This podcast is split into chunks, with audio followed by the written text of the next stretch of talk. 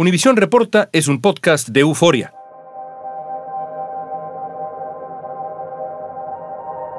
La distancia es corta, pero el riesgo es inmenso.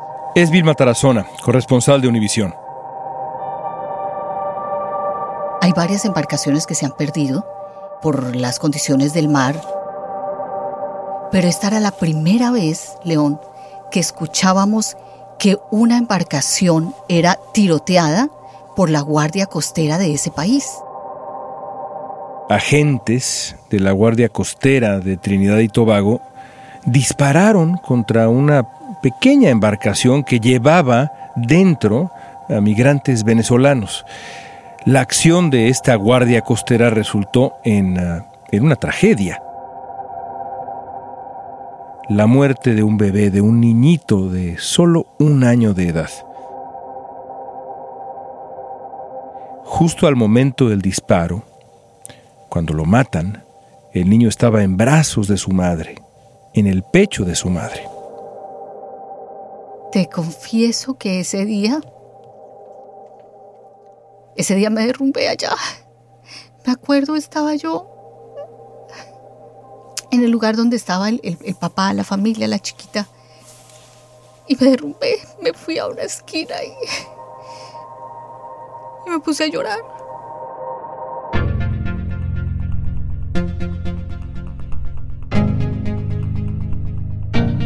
La Guardia Costera de Trinidad y Tobago justificó lo que había hecho diciendo que se trató de defensa propia que no sabían que en el bote iban migrantes, iban seres humanos. Pasado poco más de un mes de esa tragedia, hoy conoceremos cómo se vivieron las horas y los días siguientes. El día que pasó, dijo, no, es mi esposa que me está llamando y me dice que ahí está la policía en el hospital y que se la van a llevar arrestada. Yo soy León Krause. Esto es Univision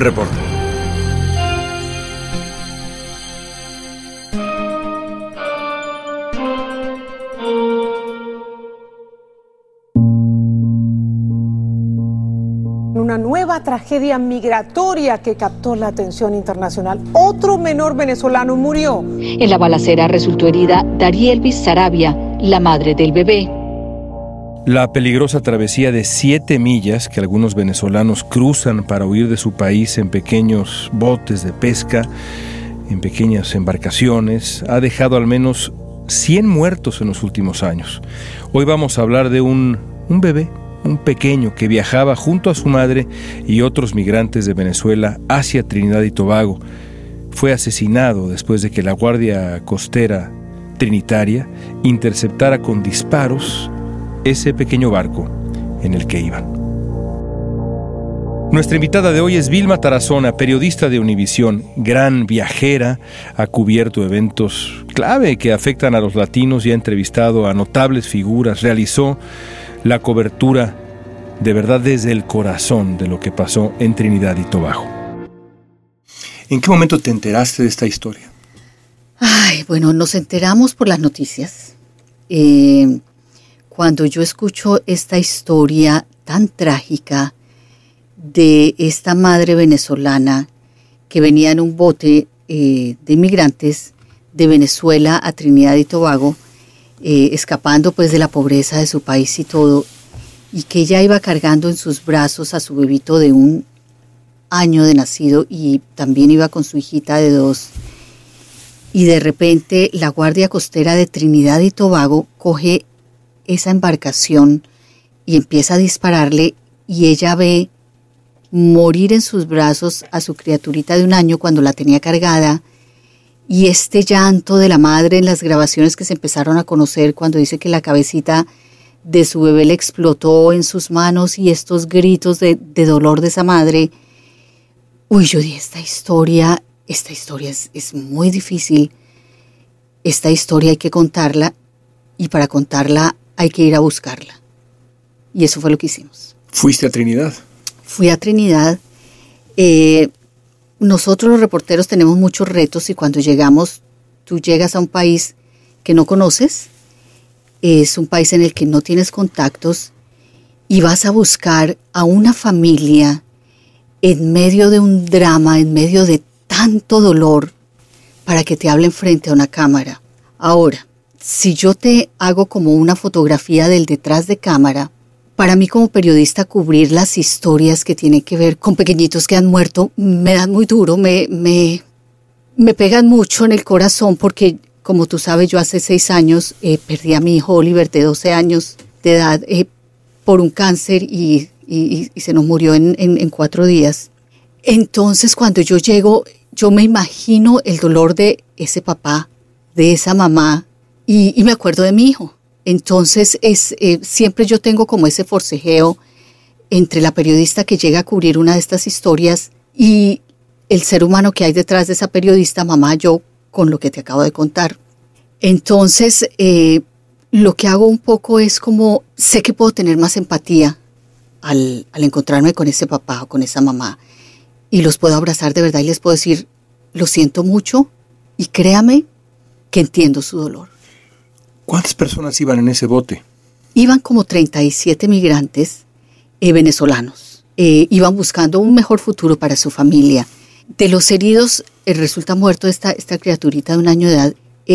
la madre llega a Trinidad y Tobago y la hospitalizan el padre ya, ya estaba en Trinidad y Tobago, él ya llevaba varios meses allá, entonces él estaba esperando reunirse con su esposa y sus dos hijitos.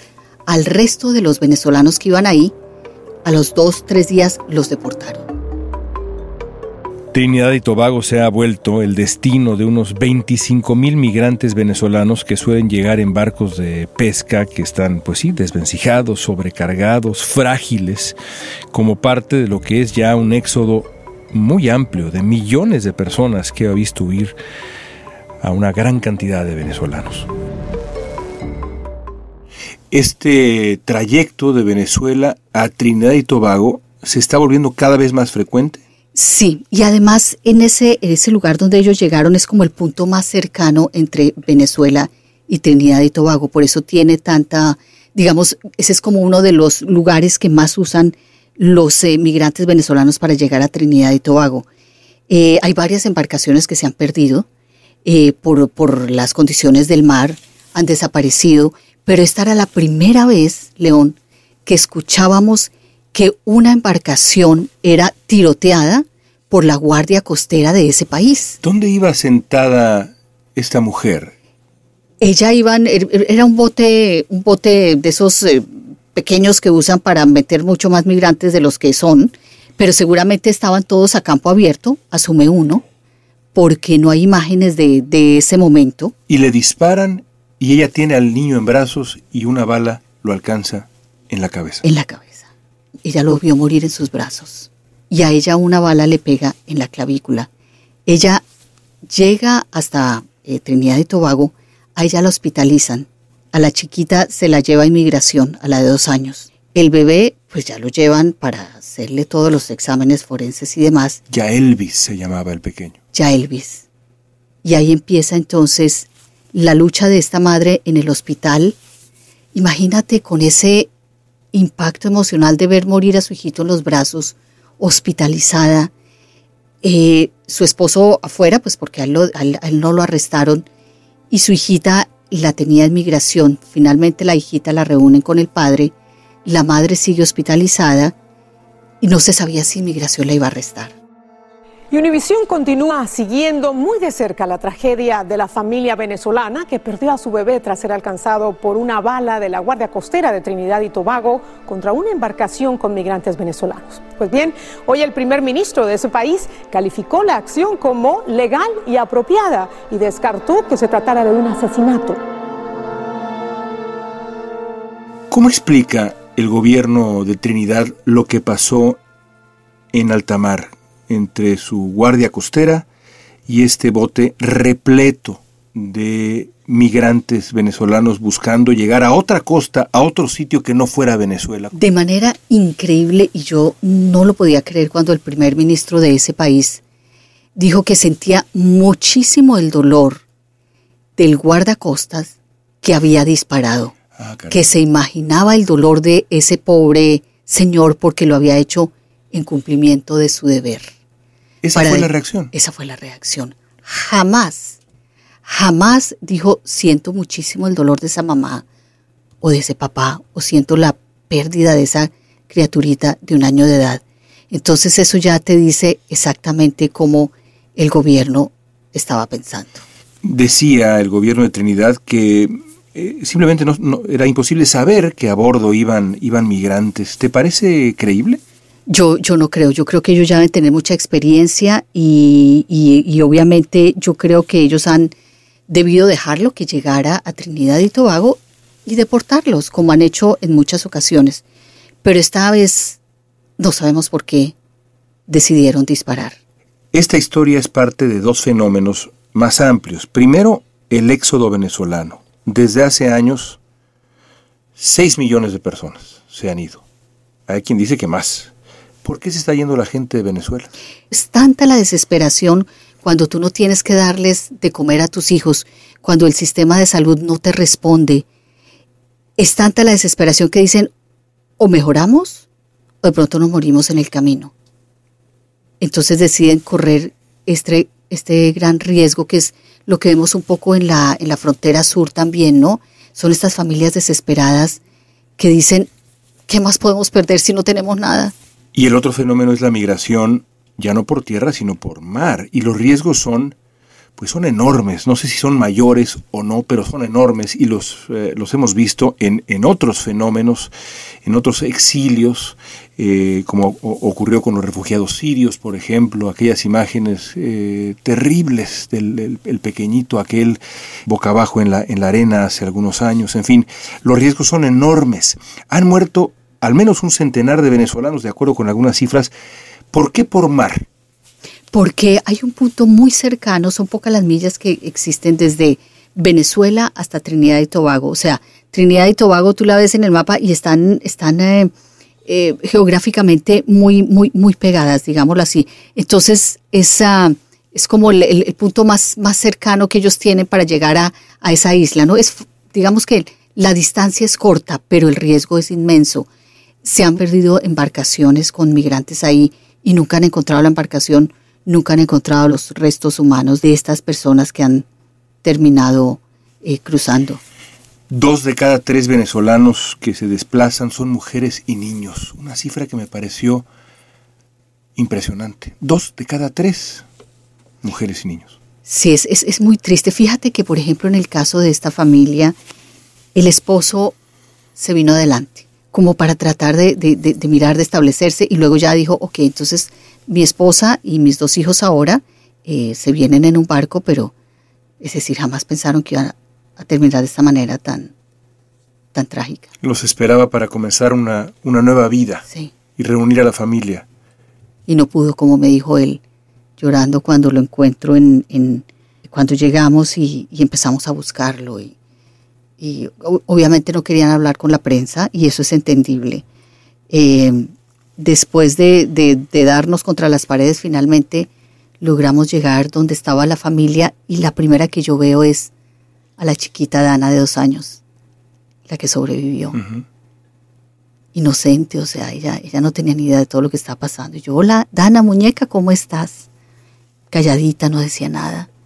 Luego me dice, mire, este es el abuelo, este no sé qué, y el papá está allí veo yo a ese papá derrumbado, ese dolor, o sea, tan evidente. Y entonces ahí es cuando yo le digo, le digo, créame que lo siento. Créame que siento su dolor. Créame que lo abrazo. ¿Y lo hiciste? Y se quedó callado. Sí. Y luego le dije, pues nosotros venimos aquí, yo no sé si usted quiere hablar. Entonces digo, yo, yo, yo creo que sí. Y eso fue como en cámara lenta y nos fuimos los dos y nos sentamos en una salita en, el lugar donde él estaba. Y empiezo a preguntarle cómo está. Entonces me dice, ay, es que este es un dolor que, que solo lo entiendo yo y Dios. Y cómo lloraba. Y yo a mis adentros le decía, yo, yo le entiendo, ¿no? Yo le entiendo. Entonces él me dice, yo me vine aquí buscando un mejor futuro eh, para mis hijos y no lo logré. Hmm. Entonces ver a este padre, sí, derrumbado y dice, ahora no sé si mi esposa la van a deportar, entonces yo me voy también. O sea, es, es, es eh, pobre, pobre, pobre este papá, o sea, estaba como, como en otro universo. Pues sí, una vida colapsada o la ilusión de una vida colapsada. ¿Y, cómo fue tu primer encuentro con ella, con, con Darielvis Sarabia? Este es el emotivo momento de la llegada del diminuto ataúd del pequeño Jaelvis, que murió después de que balas de los guardacostas de... La primera vez estábamos en el funeral del pequeñito de un año.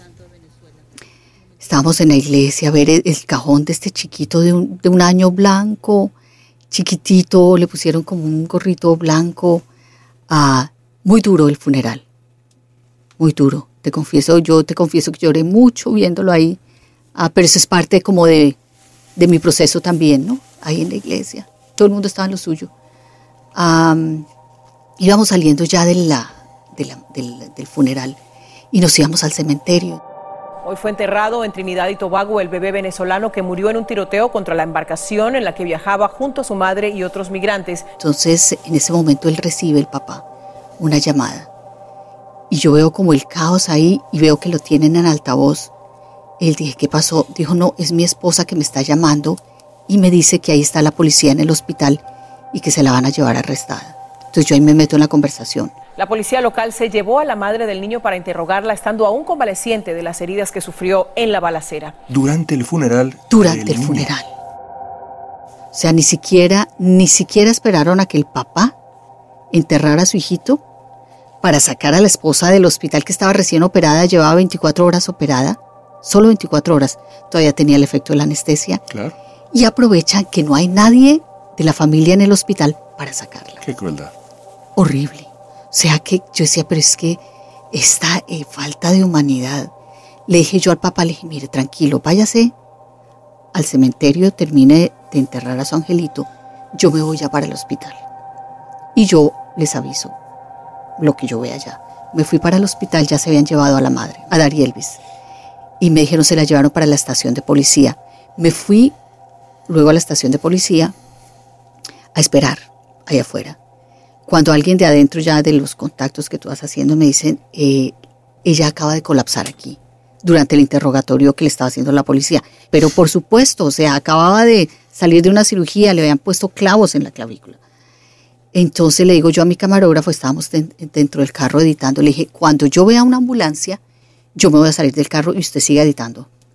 Y yo cogí mi teléfono celular y vi una ambulancia, salí del carro y me fui allá afuera de la estación de policía cuando yo veo que ella sale, pero no, no podía ni siquiera tenerse en pie, y esos gemidos de dolor, esos quejidos de, ay, pero gritaba del dolor, y yo decía, pero ¿cómo van a sacar a una mujer en esas condiciones para hacerle un interrogatorio en una estación de policía? O sea, eso... Era evidente su fragilidad. Pero claro, yo decía, es que no puede ser. Y me daba una rabia y entonces seguí grabando todo y la la imagen, el, como te digo, el, quejido, ese dolor que no podía. Yo no sé qué le dolía más, si sus heridas físicas o, las emocionales. Eh, hasta que se la llevan en la, en, la, en, la, en la ambulancia. Y entonces ya entro yo al carro, le digo al editor, olvídese lo que estamos haciendo, vamos a reescribir esto. Yo llamé a Miami, le mandé parte de las imágenes, me dijeron, es terrible, reescriba y, hagámosla. Digamos que ahí fue la primera vez que la vi. Digamos que no me habló palabras porque no podía hablarme, pero me habló con sus gemidos, me habló con su quejido, me habló con su manera de, de, verla que no se podía ni siquiera tener en pie. Creo que yo diría que esa fue mi primera entrevista con ella, porque me dijo mucho. Y la acompañaste varios días y se fue creando una familiaridad, una confianza. Sí, fíjate que eso sucedía. Nosotros pasábamos las horas largas allá en el, en el, en el hospital. Ese día que ella la llevan, me acuerdo que no habíamos comido nada en todo el día y nos sentamos en el piso del hospital a comernos un pollo, no sé, asado de, un, de, un, de una tiendita y chiquitica que había, pero era tanto el hambre que teníamos y ella la tenían ahí como en urgencias. Mientras Vilma esperaba en el hospital, la historia crecía y crecía en, redes sociales. La madre del niño permanecía en un hospital y no sabía si iba a ser deportada a Venezuela o si la reunirían con su esposo y su hija que había sobrevivido la tragedia. El lunes yo seguía haciendo guardia y nada pasaba. Eh, alguien me llama y me dice, ¿usted dónde está? Le digo, estoy en el hospital. Me dijo, váyase ya a la entrada porque ella la va a sacar la policía otra vez. Le digo yo a mi camarógrafo, usted espérese allá afuera, yo voy con mi teléfono y yo cuando veo que la está sacando la policía, efectivamente yo me metí al estacionamiento y empecé a grabar. Y le digo yo, Dariel Luis, ¿cómo te sientes? Y me dice, más o menos, casi no podía ni hablar. Y me acerco yo hacia ella cuando se me vienen tres policías encima y el uno me, me, agarró del brazo. Y entonces yo me solté y me hice hacia atrás. Y entonces me dijo, usted no puede grabar aquí. Le dije, ok, ok, ok. Yo, yo no sabía, le dije. Y luego me fui corriendo para el carro que teníamos alquilado y mandé las imágenes rápido a Miami de mi, de mi teléfono antes de que me las hicieran borrar. No me las hicieron borrar, me fui a la estación de policía, a donde la llevaban porque ya sabíamos. Me fui para allá y allá estaba el esposo. El esposo no se, no se atrevía a entrar porque le daba miedo que lo arrestaran también a él. Entré y cuando la veo así, a, a Dariel, ves ahí sentadita, como recostada, en otro planeta, estaba, sí estaba como levitando, o sea, el, es, el shock. Claro. El shock del trauma, el shock del dolor. Como decía el esposo, eso solo lo entiende ella y Dios, o su Dios, o en lo que ella crea. Y comenzó a recordar también de pronto, no sé si fue ahí o un poco después, eh, la voz de, su pequeño niño y las pequeñas palabras que en esa edad, que es una edad minúscula, ya comenzaba a decir. Divino, es que eh, eso me llamó a mí la atención porque le decía, ¿cómo, cómo, cómo era él? Entonces, no. Y entonces lo que él me decía y al papá le decía por teléfono tal cosa, yo decía, ella me reconstruyó todas unas conversaciones cuando este angelito tenía solo un año, pero obviamente era la comunicación que ella tenía con su hijo entonces, eso, eso me llamó muchísimo la atención. sí, que lo, iba a recordar como eso, que él, que iba a ser su ángel, que la iba a sacar adelante. Eh, pero obviamente, como yo te digo, esa mamá todavía no empezaba a despertar de lo que le pasó y de pronto le puede tomar meses o incluso más, porque es tan masivo el trauma cuando tú pierdes un hijo que quedas como adormecido. Pero es un mecanismo de defensa o si no, es como un tsunami que te apachurra y tú no puedes dejarte llevar por ese tsunami. Entonces, ella todavía estaba en ese proceso. Entonces, cuando ya la, ayudamos, porque la policía me dijo, eh, se la entregaron ya al, al, esposo.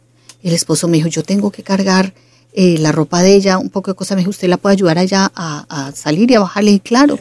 Entonces yo le dije, Darielvis, tranquila, le dije, todo va a estar bien, no te van a arrestar. Ese era el miedo de ella. Vamos a salir muy despacio. Tú te vas a apoyar en mí. Hay escaleras y yo te voy a ayudar a bajar. Tranquila. Dice, ok. Entonces yo bajé despacio, bajamos y ya ahí fue cuando tuvimos esa pequeña conversación. Me habló de su hijo cuando yo le pregunté, ¿y qué pasó ese día? Y movió su cabecita y se quedó en silencio. Cuando ya pasó como medio minuto y se quedó en silencio, y dije, no quiere hablar de eso. Y tiene toda la razón. Después de eso ya nos íbamos y la familia, pobrecitos, en medio de la angustia que tenían, dejaron su automóvil eh, en un estacionamiento y el estacionamiento lo cerraron. No tenían cómo irse al lugar donde la iban a llevar a ella. Taxis no pudieron conseguir, dicen, ¿qué hacemos? Le digo, pues, ¿qué hacemos? Pues vénganse en, en, la camioneta que nosotros tenemos alquilada. Entonces la sentamos en una silla tranquilita, los otros pusimos en la parte de atrás eh, y nos fuimos. Pero finalmente Darielvis ya eh, está reunificada con su esposo, eh, con su familia aquí vamos en el carro con ella. La dejamos allá en, en, la casa donde ella iba a vivir. Estaba ahí acostadita en la cama y cuando yo me despido, ahí se, se puso a llorar. Dice, es que yo no voy a hacer. Le dije, tranquila. Le dije, dale un minuto a la vez. Y llora porque le decía a la familia, no llore. Le digo, no, déjela que llore. Es su hijo. Déjela que llore. Es el dolor de ella. Entonces son, son historias muy duras, o sea, periodísticamente son historias muy duras y con las que tú como que después, eh, sí, como que te encariñas con cada personaje de, de las historias que haces. ¿Te viste en ella un poco? Sí, mucho, mucho. Yo, yo, yo, lo que yo te, lo que yo te dije, yo, yo lloré muchas veces. En el funeral, como todo el mundo estaba ahí, yo lloraba sola, acá llorando. Pero nadie se da cuenta de eso, pues porque es, es tu proceso. ¿Le compartiste a ella? No. ¿Tu historia no? No. No, no, no, no había el espacio, no había el. Pero tú lo tenías en el corazón. Yo lo tenía en el corazón, sí. Sí, yo lo tenía en el corazón. Me dice si me equivoco, pero creo que no me equivoco. El cumpleaños de tu hijo Oliver coincidió con tus días allá, ¿no? Sí. Y aún así decidiste estar cubriendo esta historia. ¿Cómo reconcilias ambas cosas? ¿Es a través del periodismo también que encuentras... Te confieso que ese día... Ese día me derrumbé allá. Me acuerdo, estaba yo en el lugar donde estaba el, papá, la familia, la chiquita. Y me derrumbé, me fui a una esquina y, y me puse a llorar. Me puse a llorar ahí sola. Ese día me dio muy duro. Desde que murió Oliver, yo me tomaba siempre libre el día que, el día de su cumpleaños. Pero esta vez decidí, dije, no, ya tengo que ser capaz de, de seguir. Entonces me fui consciente de que la fecha de su cumpleaños iba, iba a caer eh, eh, en un momento en que yo estaba trabajando. Ese día me dio duro. Ese día me dio muy duro. Creo que tuve dos momentos muy difíciles, fue eso y fue el funeral cuando yo vi a esta criaturita ahí muerta en, en, en, el, en el ataúd, este, ahí también. Pero como todo el mundo estaba en, en, lo suyo, yo también me fui a un rincón de la iglesia y ahí me ataqué a llorar y lloré mucho. Pero me, me pasa mucho cuando estoy cubriendo esta, esta clase de historia, me pasa mucho cuando estoy escribiendo. Aquí la gente ni se da cuenta. um, y yo, sí, yo, yo, yo lloro mucho, pero también creo que eso me da la empatía para... Honra su entender. memoria también al contar estas historias, ¿no? Yo creo que sí, yo creo que sí. Y te da empatía. Te da empatía para decir, no solo vengo a buscar la historia de ese papá y esa mamá que está sufriendo, sino, sino también los entiendo. Y después dar por lo menos un poquito de paz en la manera como les hablas, en cuando te acercas a ellos, o sea, yo creo que eso me ayuda. Después de la muerte de tu hijo, eh, creaste una fundación en su nombre. Sí. Cuéntame de la fundación. Sí, es una fundación que inicialmente fue... A, a Oliver le encantaba el fútbol, él era, él era arquero de, de su equipo de fútbol. Entonces le encantaba el fútbol y dijimos, fíjate que él murió viendo fútbol. El día en que ya se nos estaba yendo ahí en el, en el hospital y no sabíamos que ya se nos estaba yendo. Estábamos ahí en cuidados intensivos y le tenían un televisorcito. Estaba mi esposo, mi esposo es inglés y yo soy colombiana.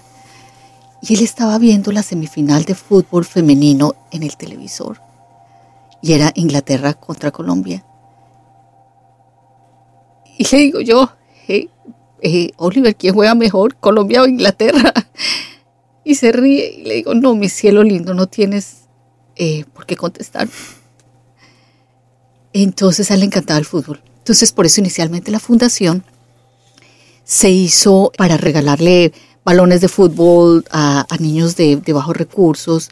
Hicimos un evento grande en Colombia, pero luego entendimos que había que hacer algo también efectivo en, la manera de investigación del cáncer.